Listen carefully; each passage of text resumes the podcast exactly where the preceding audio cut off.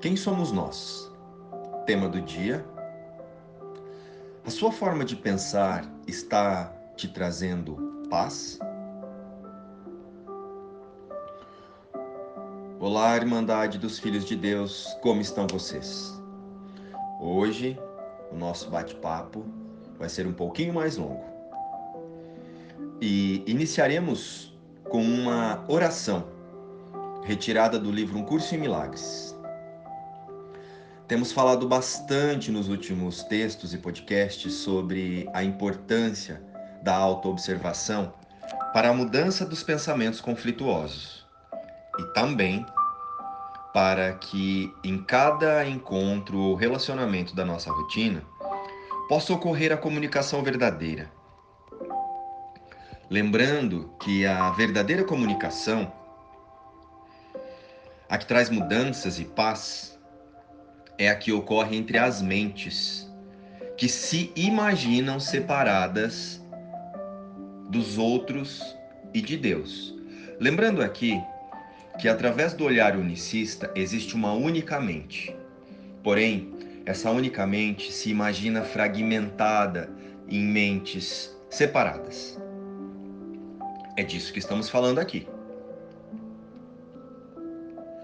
Então entendam que é somente através do reconhecimento dos pensamentos equivocados e da autorresponsabilidade da projeção no cenário que poderá acontecer o perdão verdadeiro através da mente corrigida ou do Espírito Santo. Então, será necessário que cada fragmento dessa mente, desse todo, que se imagina separado em corpos, reconheça os pensamentos de separação que estão rodando através da personalidade para que realmente ocorra a comunicação verdadeira. Portanto, toda vez que nos sentimos irritados, angustiados ou com medo diante de um conflito, embate ou discussão, poderemos convidar o Espírito Santo para nos conduzir de volta à paz, para nos conduzir de volta à nossa mente corrigida, aos nossos pensamentos verdadeiros, os pensamentos com Deus. Então vamos à oração. Dize isso a ti mesmo da maneira mais sincera possível, lembrando que o Espírito Santo vai responder plenamente a tua mais leve invocação. Devo ter decidido errado, porque não estou em paz. Tomei a decisão por mim mesmo, mas posso também decidir de outra forma. Quero decidir de outra forma, porque quero estar em paz. Não me sinto culpado, porque o Espírito Santo vai desfazer todas as consequências da minha decisão errada, se eu lhe permitir. Escolho permitir-lhe, deixando que ele decida a favor de Deus por mim. Em cada cena, seja você um convite para o amor e não para a raiva. Para reconhecermos a unicidade, é preciso ser a unicidade em todos os instantes. E as pessoas, assim como nós, têm muito medo dos próprios pensamentos. Portanto, uma aparente cena de desgaste emocional, o ego tenta nos conduzir ao medo. Em uma aparente cena de desgaste emocional, é ali que ele tenta validar as nossas crenças. Ele tenta nos conduzir ao medo imediatamente, usando imagens e sensações de ameaças que registramos lá no passado.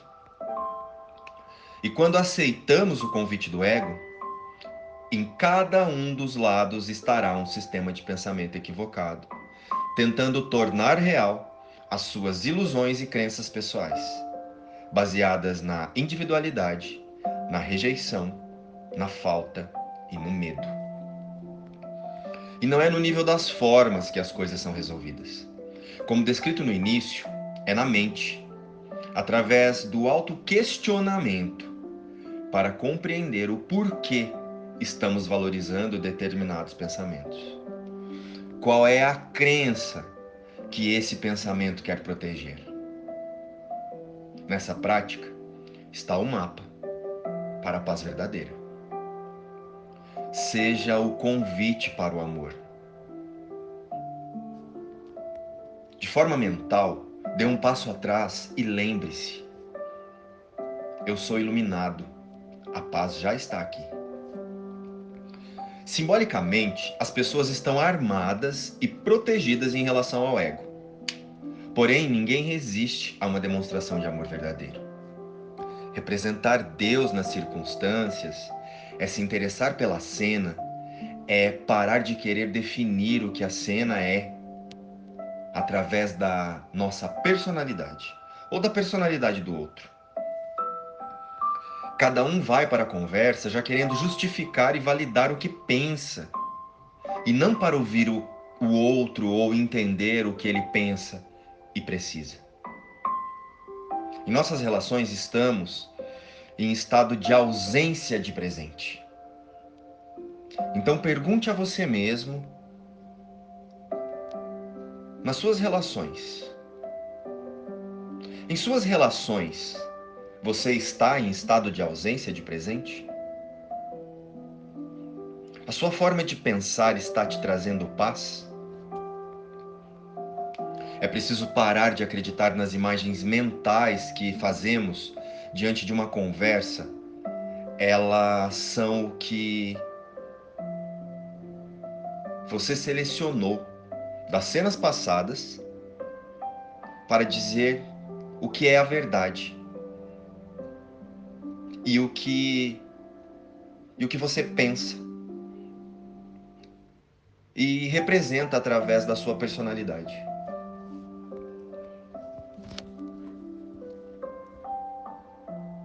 A minha santa visão vê todas as coisas puras. Pai, a tua mente criou tudo o que é. O teu espírito penetrou em tudo. E o teu amor lhe deu vida.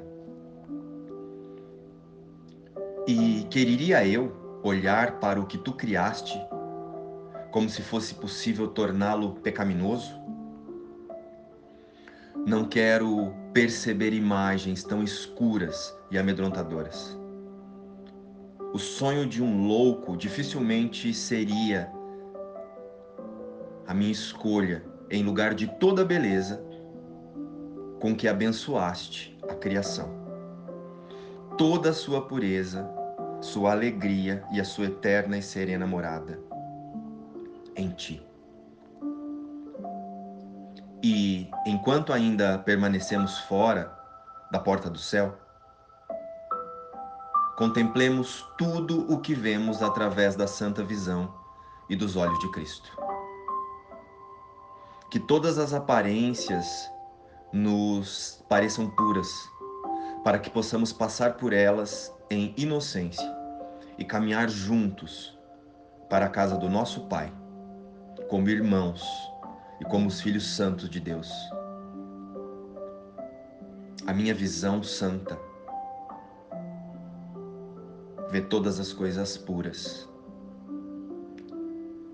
A minha santa visão vê todas as coisas puras.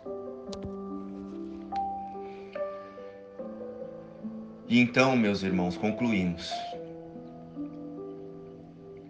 Trazendo a nossa mente para a prática, para irmos para as nossas relações sem achar que sabemos, mas interessados em conhecer o que verdadeiramente